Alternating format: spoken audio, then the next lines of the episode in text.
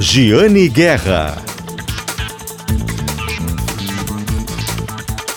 Olá, bom dia. Está começando o programa Acerto de Contas, o programa de economia da Rádio Gaúcha. E na pauta de hoje, a estratégia para tirar a cooperativa Piá da crise, aquisições e tendências no mercado de venda de veículos no Rio Grande do Sul. Após ter sido pujante na cadeia do petróleo, Cidade Gaúcha busca a sua transição energética na economia. Uma gigante da celulose programa novas manutenções para 2023 com altos investimentos. Antigo hotel de Porto Alegre reabre para prédio residencial de 45 milhões de reais e uma cerveja de origem gaúcha comprada por outro grupo de Santa Catarina. Estes são os destaques de hoje do programa Acerto de Contas, o programa de economia da Rádio Gaúcha, que tem o patrocínio de Shopping Total. Shopping Total completa 20 anos. Shopping Total presente a todo momento. E também o patrocínio de Cindy Lojas Porto Alegre. Sindicato dos Lojistas de Porto Alegre, a melhor solução para o teu negócio.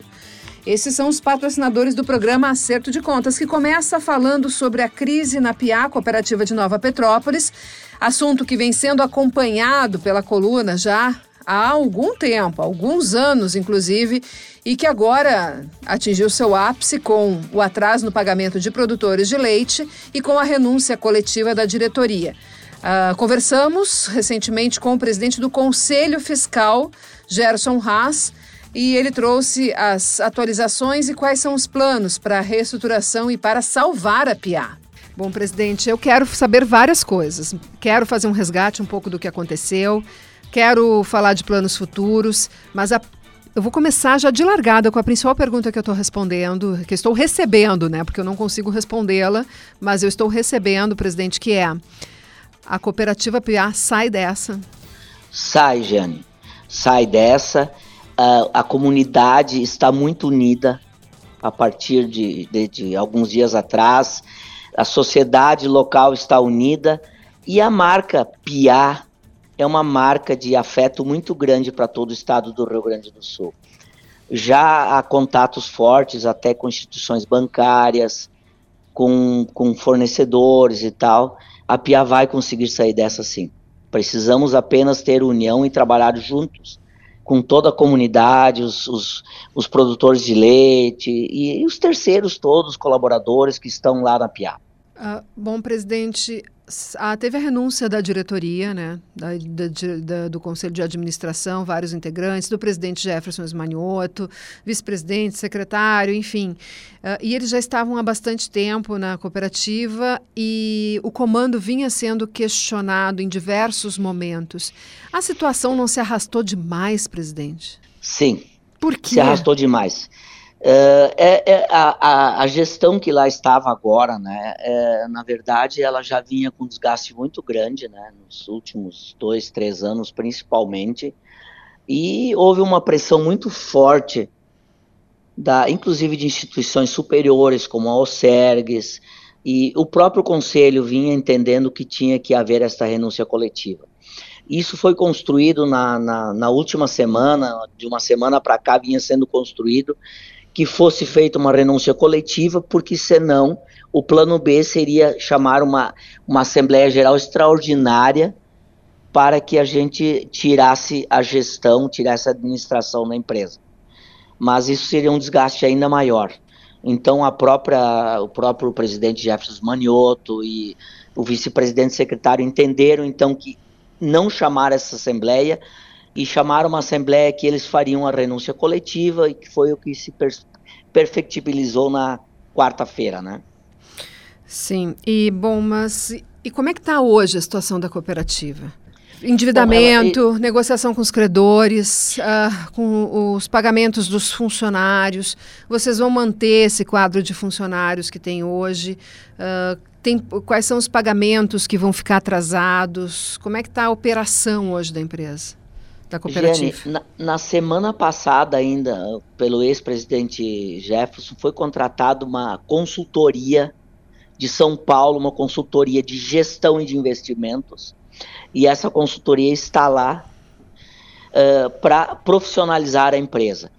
Claro que agora houve uma mudança né, da direção, mas tem um, tem um presidente interino que ficará por 30 dias até o dia 19 de junho, mas a consultoria estará lá também. Não se sabe se com o novo presidente a partir de junho ela ficará ou será rescindido. Mas a princípio, a pedido do Conselho Fiscal, através de mim e meus pares, outros dois conselheiros, foi pedido que a empresa ficasse, porque ela tem o condão de profissionalizar a gestão, que não é mais possível que se mantenha o presidente na gestão. O presidente tem que estar sim na gestão, mas tem que ter um CEO na empresa, tem que ter uma diretoria financeira, tem que ter uma diretoria de administração, uh, de produção e tal, que faça que a empresa seja bem gerida. Claro, sob a supervisão do, da, da diretoria, do presidente, do vice-presidente, que deve impor metas e que essas metas sejam cobradas pela gestão executiva. Este é o interesse. E esta empresa consultoria que está lá também, eles também fazem aporte de capital. E com esse intuito foi trazida essa empresa. Qual é a empresa, presidente? Quist Investimentos. Quist? Se tu coloca Quist, Q-U-I-S-T. Coloca no Google aí tu vais ver que enorme empresa é e essa empresa está lá com este fim. E, e como é que está o pagamento dos produtores, que foi, ao meu ver, o ápice do, do, do problema, né? Quando, bom, parou de pagar produtor de leite, aí não tinha mais o que fazer, pa como sustentar... sim, a operação, né? Uhum. Parte dos produtores foram pagos, Jane principalmente da região próxima ali, Nova Petrópolis e, e, e, a região ali pertinho. Esses produtores, uma grande parte foi pago, quase todos, tá? Região de Marau não foi pago e região das Missões também não foi pago. E, e o que, que se pensa daqui para frente? Eu, eu sou uma pessoa de extremo otimismo e eu acredito na PIA. Se eu não acreditasse, eu não estaria nem falando aqui com a Rádio Gaúcha, eu não estaria indo lá. Eu acredito na Pia. A Pia tem um nome muito forte, tem um, um, uma, uma marca de, de afeto muito grande e a comunidade está unida. Vão se unir, mais ainda agora, para que a gente tire a Pia dessa situação. Já existem contatos até com instituições financeiras, como eu falei inicialmente, que têm o interesse de ajudar a PIA sim. Porque a PIA para Nova Petrópolis representa muito. O executivo municipal também, eu sei que já andou tendo reuniões lá com o executivo, com, com instituições financeiras, com, que são cooperativas lá também, né? Cicred, por exemplo, e que há uma força conjunta aí que para que a gente consiga salvar a PIA. E eu espero que uh, o próximo presidente, que também a princípio será uma pessoa serena, deverá ser uma pessoa serena, uma pessoa com conhecimento, e com essa união toda aí, Jane, nós temos a convicção de que a PIA volte a ser o que era há 10 anos, 15 anos atrás. Presidente, e o que vai ser feito em relação à diretoria anterior? Alguma medida vai ser tomada? Porque tinha muito descontentamento. Apesar dela Sim. ser mantida, né? Isso era uma coisa, né? Que era um, Sim. algo que até que eu me perguntava, né? Como me questionava, né? Se tem tanto descontentamento como chegava a mim, é, ela era mantida. E esse era um argumento que a diretoria me apresentava e eu não tinha como contrapor, eventualmente, né? Sim. Jane, quanto, quanto à diretoria anterior, uh, o acompanhamento dos documentos fiscais, contábeis, inclusive são auditados por uma auditoria externa, não poderia dizer nada, né? Que os documentos oficializam. Agora, a nova gestão, se quiser vasculhar, não sei, daí eu não, não saberia te responder, né? Se eles quiserem vasculhar, quiserem ver o que, que aconteceu, eu acho que tem todo o direito e poderão fazê-lo. Mas eu hoje, se tu me perguntares, eu não posso dizer nada, né? Acredito que nada de, de extraordinário, de errado houve. Na verdade, o leite é uma commodity onde o mercado dita o preço. Isso é um, é um problema. Não, não, não é só a Piá também que está nessa situação, outras empresas também estão nessa situação, né? não tenho aqui a, a procuração para falar por as outras empresas, né, Jane? Mas o, o setor tem passado por uma dificuldade bastante grande, como tu sai no jornal de vocês aí mesmo, né? Deves ver. Isso é algo que é real. Agora, houve também problemas de gestão? Sim. houveram problemas de gestão, dificuldade, e por isso que também houve essa renúncia, né? Sabiam que não tinham mais condições de, de manter a gestão da forma como estava. Bom, e qual é a estrutura que a PIA tem hoje? Uh, de fábrica, de, uh, de lojas, né? Tem o supermercado. Aliás, né? Quando é que nós, quando é que as prateleiras dos supermercados voltarão a ficar do supermercado voltarão a ficar abastecidas? Que é algo que foi muito chocante para a comunidade, para quem conhece a marca. Qual, o que vai ser feito desses ativos? Eles serão mantidos com a PIA? Eles serão uh, retomados na sua totalidade de operação?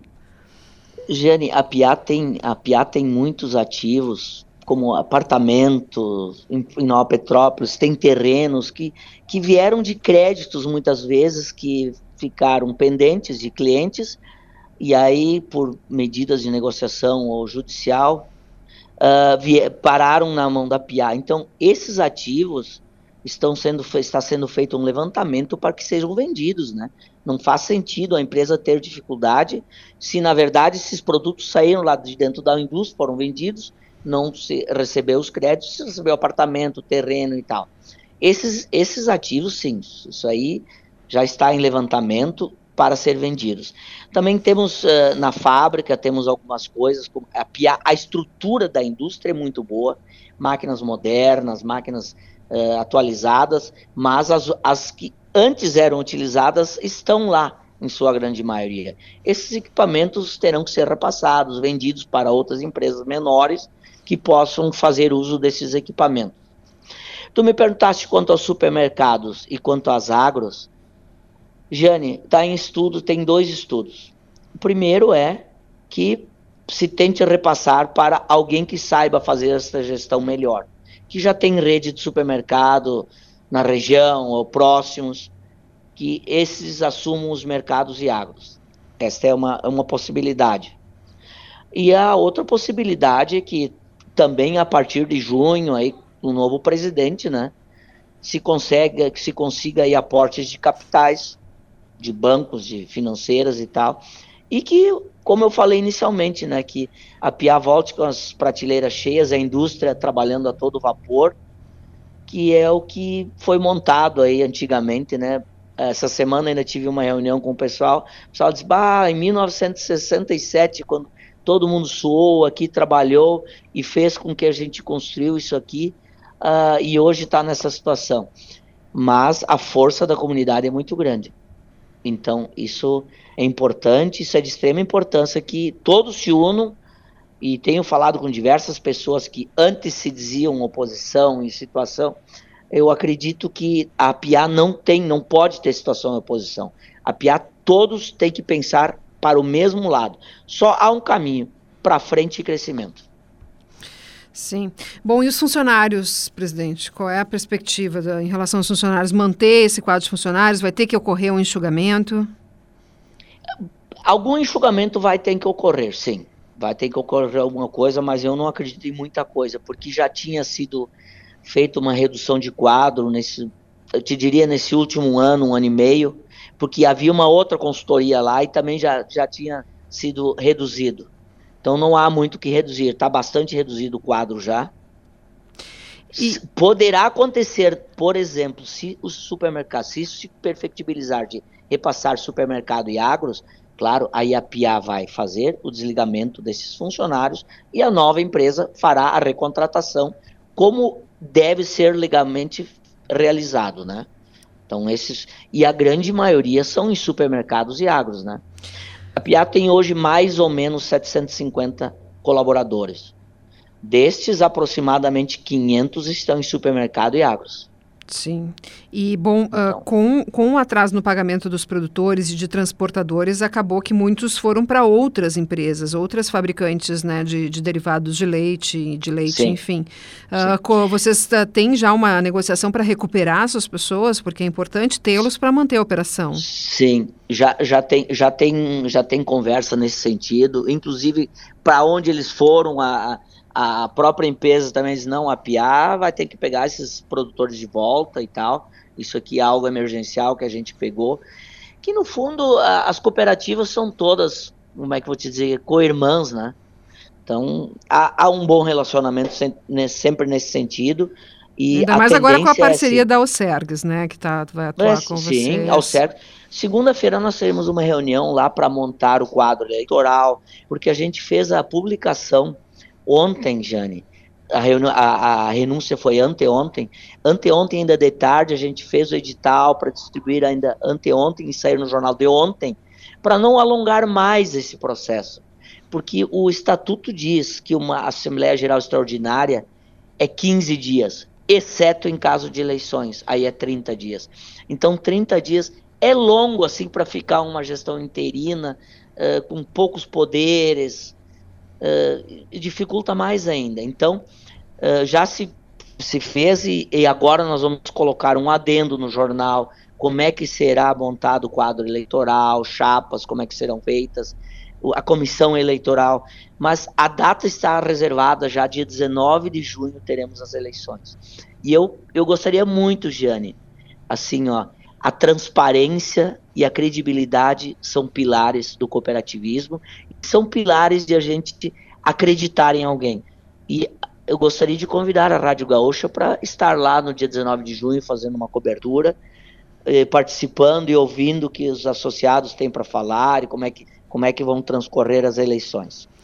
Bom, e você já tem nomes, presidente? Uh, estamos conversando com alguns nomes, Jane, eu te diria assim, algo assim já bem avançado, mas eu, eu não posso dizer os nomes agora, né, gostaria respeitosamente que tu entendesses e que a comunidade entendesse e os ouvintes, mas está se construindo assim que tem uma chapa boa, que a comunidade aprove bem e pessoas capacitadas que tenham condições de, além de levar capacitação lá para dentro, que também tenham condições de trazer uh, as instituições junto, a comunidade junto. A ideia é unir.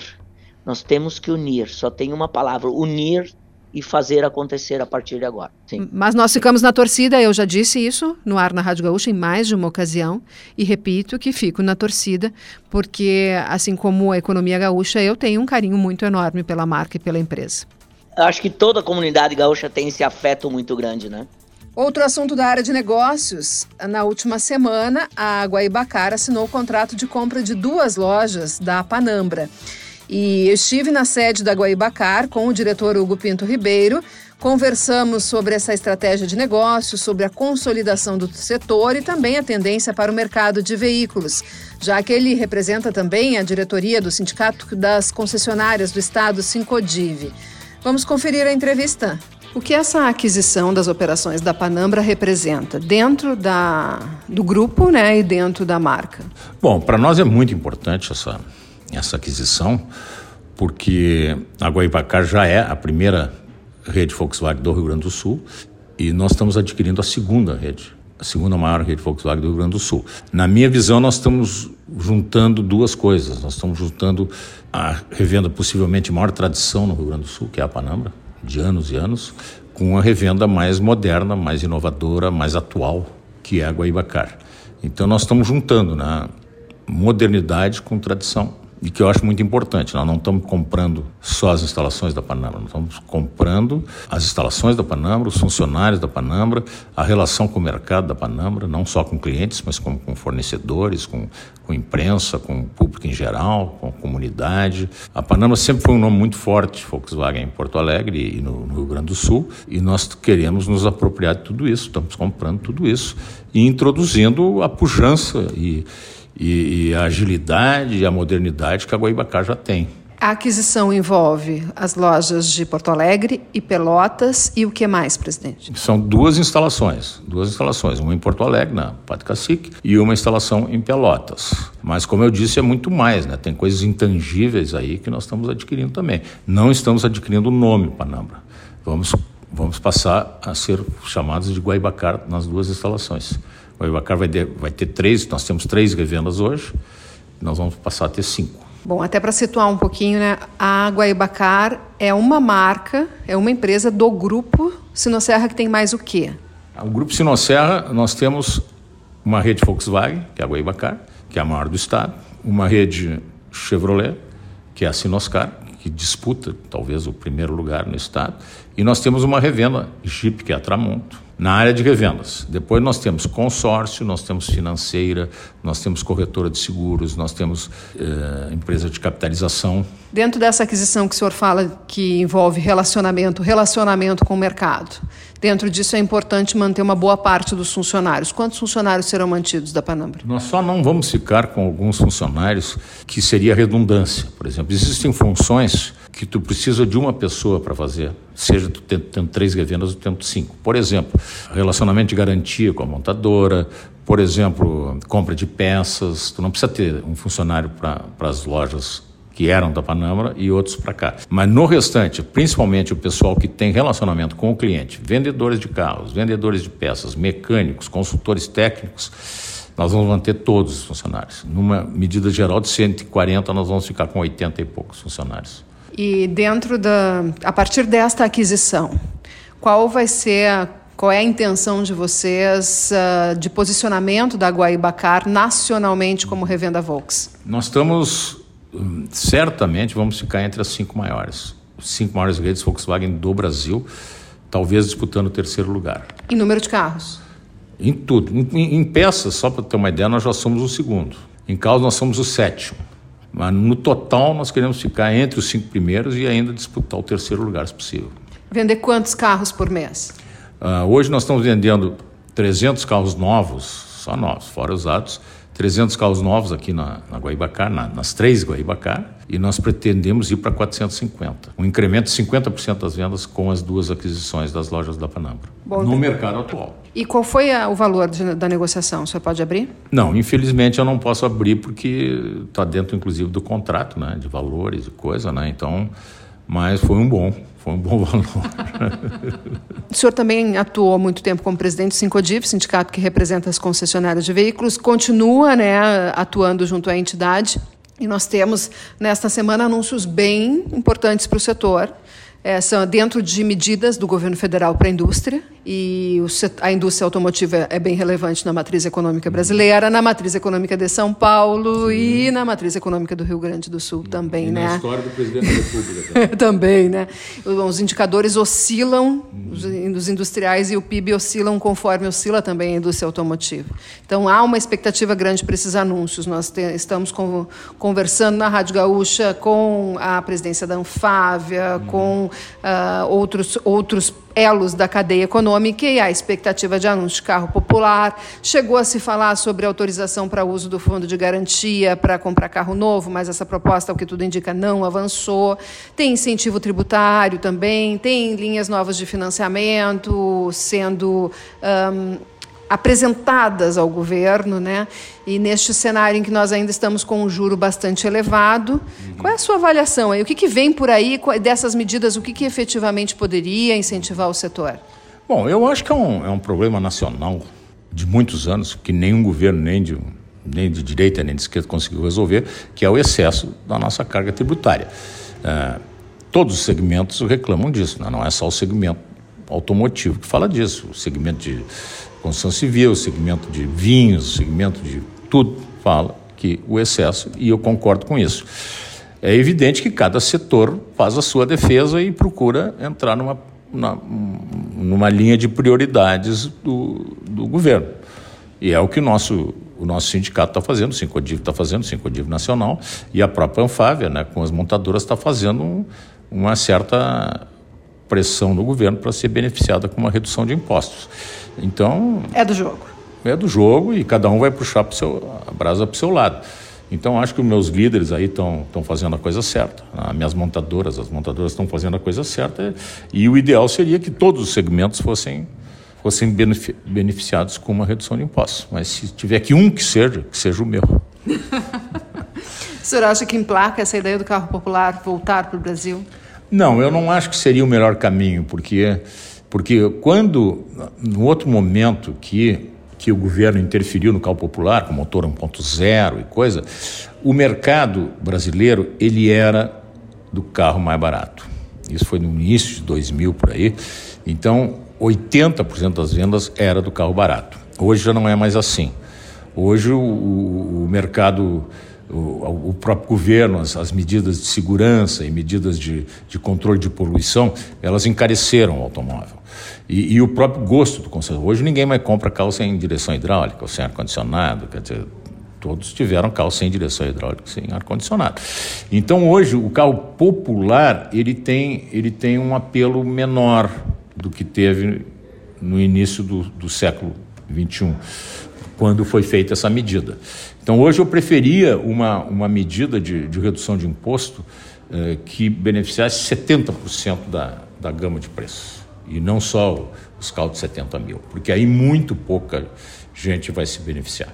Eu gostaria que o pessoal que compre carro de 120, 130 mil reais também fosse beneficiado pela redução de impostos. Então, aumentar um pouco a gama de carros que sejam beneficiados e não ficar só lá embaixo no popular.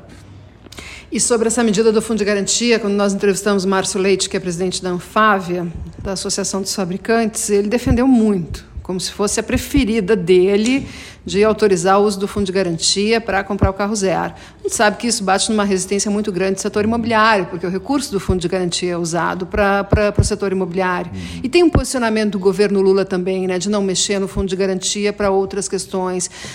Um, o senhor acha que teria ainda uma possibilidade de ter uma autorização nesse sentido? Eu, eu acho que tem pelo seguinte: é um anseio de todo brasileiro que tem fundo de garantia de poder utilizar esse fundo de garantia, seja para comprar imóvel, para comprar carro, para bater dívida, para qualquer coisa. É um anseio de todo, todo o povo brasileiro. Quem puder meter a mão no seu fundo, quer meter a mão, até porque a remuneração do fundo é de última. Né? A pior remuneração do mercado financeiro é a do fundo de garantia. Então, é, é um benefício geral para a população. É, é claro que a, que a, construção civil, nós não queremos tirar nenhum, nenhum real do fundo de garantia que é, que é direcionado para para a construção civil. Nós queremos ter a nossa fatia também, não em detrimento da construção civil, mas aumentar, aumentar as possibilidades do povo brasileiro de mexer no seu fundo, que é uma coisa justa, justa e é um anseio de toda a população. E o carro, vamos pensar o seguinte: o carro é mais fácil de comprar do que um imóvel. O imóvel tu compra um, dois, três na vida. Carro tu compra de cinco em cinco anos, pelo menos, quem tem algum alguma estabilidade, compra. Então, eu acho que estendendo a medida do Fundo de Garantia para a compra de automóveis seria muito bom para o meu setor, sem dúvida nenhuma, mas, primeiro, beneficiaria muito mais gente na população brasileira que vê o seu fundo cada vez se deteriorar mais pela inflação. Vamos falar de juro. Tem uma expectativa, a qualquer momento o Banco Central vai iniciar um ciclo de redução da taxa de juro no país, uh, só que o Banco Central responde por Selic. A taxa de juro para o consumidor e para as empresas, ela tem outros componentes. Para o setor automotivo, em especial para o segmento que o grupo de vocês atua, uh, qual seria o peso de uma redução da Selic para reativar compras, é, vendas? O carro, o carro uh, já teve épocas, momentos que os 75% dos carros eram financiados. Hoje esse número baixou para 58, 60. Por quê? Exatamente por isso, porque a taxa de juros está muito alta. Né? E muita gente, muita gente deixou de comprar carro porque o, juro é muito alto. E, e sobrou mais gente que tem dinheiro para comprar à vista. Isso aí é mais uma injustiça social, mais uma. Né? Então, é evidente que eu sou a favor de uma redução das taxas de juros, mas sem politizar a minha, a minha posição. Eu não estou defendendo o que, o que o PT fala, o que o PL fala, não estou defendendo isso. Eu acho que ambos, o, o, por exemplo, o nosso presidente do Banco Central, que, que, foi indicado pelo outro governo, ele tem uma linha de raciocínio econômica e tal, que não pode que não pode, ele tem que manter uma taxa de juros alta para impedir a inflação. Eu respeito isso, tecnicamente ele pode ter razão, mas assim como o governo do PT também tem razão que, que a alta taxa de juros ela, ela bloqueia o crescimento do país, o crescimento do PIB, inclusive. Então eu acho que tem que haver um bom senso nisso aí. Eu não puxo nem para o lado do, do, do, Roberto Campos Neto, nem para o lado do Lula ou do, do Haddad. Eu acho que tem que ter um bom senso, um equilíbrio, um equilíbrio de modo que, acha, que, que tenha um nível de taxa de juros que não permita o crescimento da inflação, mas que também não, não iniba o crescimento da nossa economia. Isso aí, não, eu não sou técnico para dizer que se, se, se é 12,5, se é 3,5, se é 6,5, eu não sei, mas eu acho que tem que atender as duas coisas, tanto o, tanto o lado do tanto o lado do controle da, da inflação, como o lado de, de permitir que o, que o Brasil cresça e que os, os, os, o povo brasileiro tenha condições de acesso a uma série de coisas que ele não tem hoje. E para fechar, presidente, o, o futuro dos combustíveis. O senhor acha que, falando mais assim com foco em automóveis de passeio, né, para grande parte da população, o senhor acha que vai ser no elétrico mesmo? Tem possibilidade de ter um lançamento de um carro 100% etanol, como andou se falando por aí? A volta do etanol, esse governo tem falado muito no etanol, o presidente da Petrobras também fala bastante no etanol. Uhum. Aí tem o hidrogênio verde, que pode ser inclusive uma nova vocação econômica para o Rio Grande do Sul. Tem várias possibilidades. Em quais o senhor aposta? É, eu, eu diria o seguinte: né? o Brasil é um país muito grande em extensão com deslocamentos muito grandes e que ainda não se consegue assim uma autonomia razoável para o, a circulação total do carro puramente elétrico, certo? Então hoje, por exemplo, eu, eu imagino que a melhor solução é um carro híbrido, mas certamente o híbrido não é a solução final, porque o híbrido ele, ele, ele tem duas coisas, né? Ele tem o tanque de combustível e tem as baterias, quer dizer, tem um duplo peso e uma dupla ocupação de espaço que não permite que o carro elétrico seja tão moderno, tenha mais espaço interno, tenha menos barulho, seja mais leve e tal. Então eu acho que o híbrido é uma transição. Uh, se o futuro é o elétrico puro, talvez o Brasil e nós temos, o hidrogênio é um projeto muito forte, obtido através do, do, etanol, quer dizer, e nós temos uma plantação enorme, nós temos uma área fantástica para isso, talvez até mais área para isso do que construir novas usinas hidrelétricas. Então, talvez o Brasil tenha uma solução local, devido à nossa, à nossa extensão territorial e à nossa capacidade de produção de, de, de etanol, para retirar o hidrogênio e ter um modelo de sustentação diferente. Não? Acho que as duas, as duas coisas têm que ser pesquisadas e têm que ser evoluídas.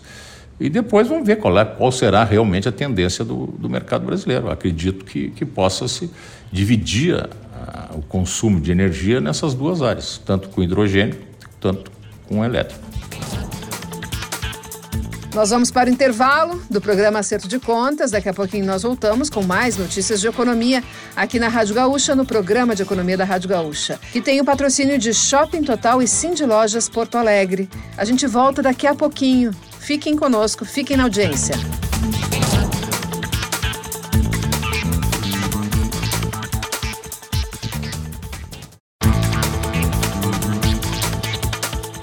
Olá, de volta com o programa Acerto de Contas, programa de economia da Rádio Gaúcha, que tem o patrocínio de Shopping Total, Shopping Total que está completando 20 anos, aliás. Convido vocês a, a olharem a coluna do meu colega Leandro Stout em GZH. Na última sexta-feira ele publicou vídeos antigos do prédio histórico do Shopping Total, que é muito anterior aos 20 anos do próprio shopping. Também o patrocínio de Cindy Lojas Porto Alegre, Sindicato dos Lojistas de Porto Alegre, que realizou na última semana a Feira Brasileira do Varejo, a FBV.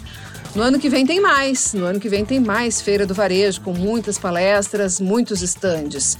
Esses são os patrocinadores do programa Acerto de Contas. Agora nós vamos falar sobre Rio Grande, o sul do estado.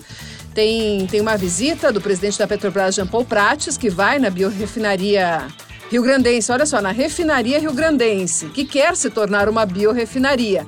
E para isso está fazendo estudos, é um investimento que será muito alto e inicialmente, né, nessa, nesse estudo, nesse projeto inicial, tem o uso de tecnologia da Petrobras. A refinaria Rio Grandense é privada, mas tem essa parceria com a Petrobras, presidente Leopoldo Prates estará hoje em Rio Grande, tem anúncio de investimento e quem conta um pouquinho para nós sobre esta programação e outras da agenda hoje, deste início de semana em Rio Grande, é o gerente da Portos RS, Fernando Estima.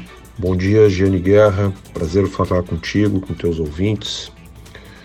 Falando um pouco da ida do presidente da Transpetro e o presidente da Petrobras a Rio Grande nessa segunda-feira, entre a principal missão é visitar a refinaria rio-grandense, lembrando que é sempre lembrada para todos nós como a refinaria Ipiranga, que foi a primeira refinaria do país e a, o maior grupo empresarial durante de 15 anos, que passa por um, um, uma conversão agora do seu modelo de refinaria para biorefinaria.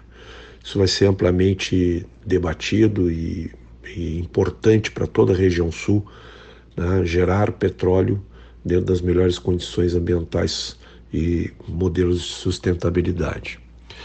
Quanto à visita ao porto, né, ele vai visitar os estaleiros e teremos uma reunião ampla, fechada durante duas horas, onde vamos abordar a importância da retomada da indústria naval, lembrando que o estaleiro de São José do Norte, o EBR, já tem hoje mais de 3.500 funcionários, está construindo vários módulos para plataformas que estão posicionadas na costa brasileira. E o estaleiro ERG, que é o da Engevix, que passou por uma importante fase do processo de recuperação judicial, recentemente homologado, dando uh, segurança jurídica para contratos dos próximos 15 anos, e coloca o estaleiro, que tem o maior dique seco né, uh, da América Latina, na pauta uh, de novos contratos para a indústria naval. Vem fazendo reparos de navios, essa área também está sendo utilizada como área portuária para movimentação de carga, importante para as cargas do Rio Grande do Sul, em especial carga viva, madeira, fertilizantes. E uh, na pauta com o, presidente da Petrobras é exatamente isso: aumentar o conteúdo nacional, tentar trazer contratos da Petrobras para Rio Grande. Temos uma pauta da Petrobras que é a desmontar plataformas, que é desmantelamento de plataformas. São contratos importantíssimos e Rio Grande está pronto para fazer isso em função do DIC. Né? Então, a pauta da reconstrução naval e também a pauta da energia eólica offshore, para gerar energia eólica na costa do Rio Grande do Sul, que tem 22 projetos em processo de licenciamento, pleiteando né, o novo formato que está sendo regulado de novos leilões da costa para implantação de projetos. Não serão 22, mas Cada projeto desse são projetos que partem de valores expressivos, bilionários, né? Uh, e que os estaleiros estarão dispostos, e mais do que isso, apostos para, para construir tudo que é necessário de tecnologia para esses parques de energia que estarão na costa do Rio Grande do Sul, e o Porto de Rio Grande está se preparando para isso. Uma outra pauta é os terminais da Petrobras e Transpetro em Rio Grande, que exercem um papel fundamental com a chegada de combustíveis, que abastece a refinaria, que abastece os navios todos que aqui chegam, os 3 mil navios, torno de mil navios abastecem em Rio Grande. Então a refinaria, a, a Transpetro como terminal portuário, tem investimentos uh, a serem aprovados para que incremente, modernize a sua unidade inclusive com a chegada de gás, é uma das possibilidades. Queremos saber da Petrobras das suas pretensões. E uh, também uma pauta que é um pouco mais distante, mas já foi pauta, lembrando que o Uruguai é recém, recentemente descobre uh, bacias de petróleo na sua costa, que tem a mesma geologia né, da bacia Pelotas ou chamado Cone Rio Grande. Em 2015 eu já tinha participado, inclusive, de uma tentativa de leilão do bloco uh, do Rio Grande do Sul. Deu deserta, mas essa perspectiva com a descoberta de petróleo na costa uruguaia eleva fortemente a possibilidade de uh, descoberta de petróleo na costa do Rio Grande do Sul. Bom, queremos entender como é que a Petrobras está vendo isso e como é que nós poderíamos, junto com a Agência Nacional de Petróleo, sugerir novas prospecções e talvez um novo leilão numa próxima rodada, colocando novamente na pauta a costa do Rio Grande do Sul na descoberta de petróleo. Uh, já tinha indicadores muito fortes de que teríamos muito gás. Então, olha só o cenário positivo, lembrando que o gás, principalmente, é uh, um produto necessário para a transição energética do que nós desejamos da energia renovável que vai vir aí com uma eólica offshore. Então as pautas são, são, são várias, mas muito importantes, estamos muito contentes que o presidente da Petrobras esteja em Rio Grande, em loco, visitando os estaleiros, anunciando a biorefinaria, eh, reformando a nossa antiga refinaria e prospectando novas oportunidades para o Brasil e para o Rio Grande do Sul.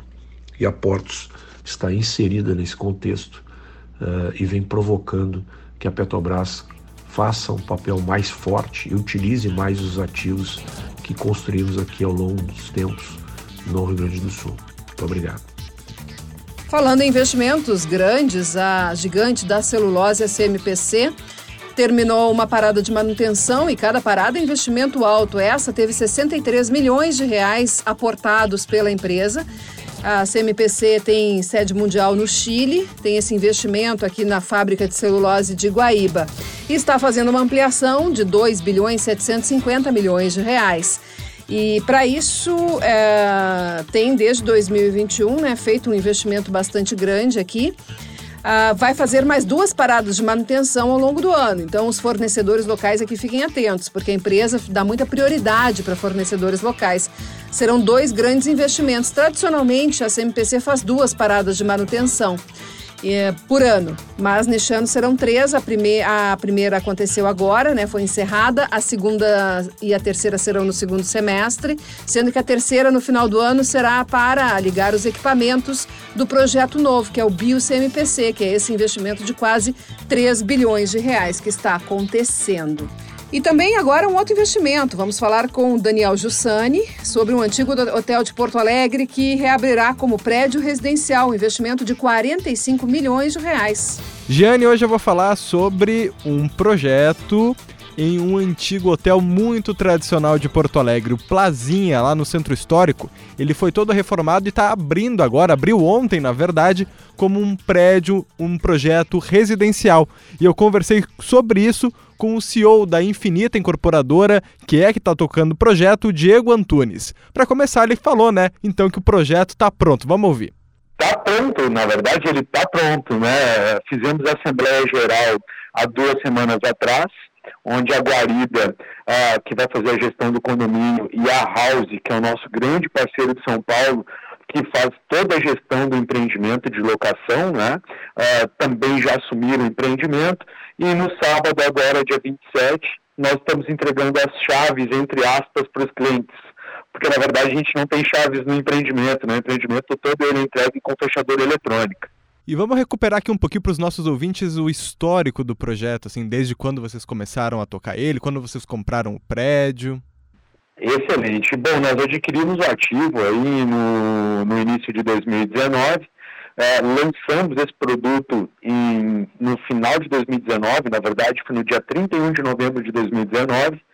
Trabalhamos aí em novembro, dezembro, janeiro. Infelizmente, em março veio a pandemia, que acabou a, atingindo toda a população. Mesmo assim, nós não paramos nem um segundo de trabalhar para esse grande projeto. Ah, o Plazinho é um ícone da cidade, né? Tem muita história para contar.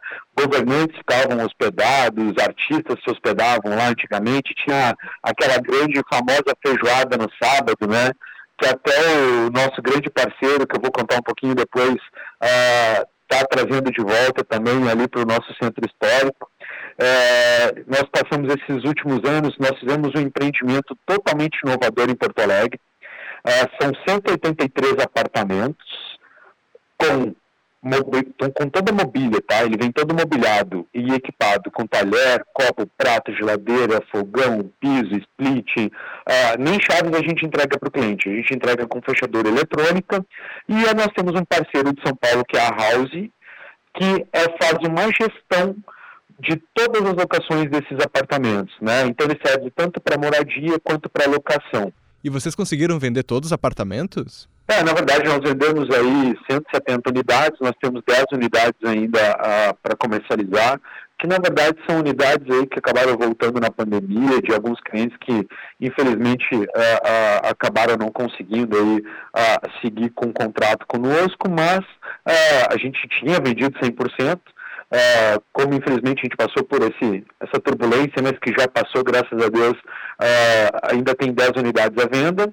E eu fiz um molde lojas também, que eu trago parceiros. Né? No molde lojas, é, nós temos embaixo um parceiro que é um grande parceiro de Porto Alegre, do Rio Grande do Sul, que está voltando, inclusive, para Porto Alegre, através do Plazinha, né, através do tal.co, que é o Marcos Live, que é do Parador Hunter do Ferro e Fogo ele está trazendo o BRIC de São Paulo. Ele tem dois restaurantes de São Paulo, que é o BRIC uh, Higienópolis e o BRIC Pinheiros, né? que tem feijoada, hamburgueria, pizzaria napolitana, e ele está trazendo tanto para o mall quanto para a praça também, né, Daniel? Porque a gente está revitalizando a praça. Inclusive, aquele café que funcionava antigamente na praça volta a funcionar e é como se fosse o nosso jardim. É como se fosse o jardim do empreendimento.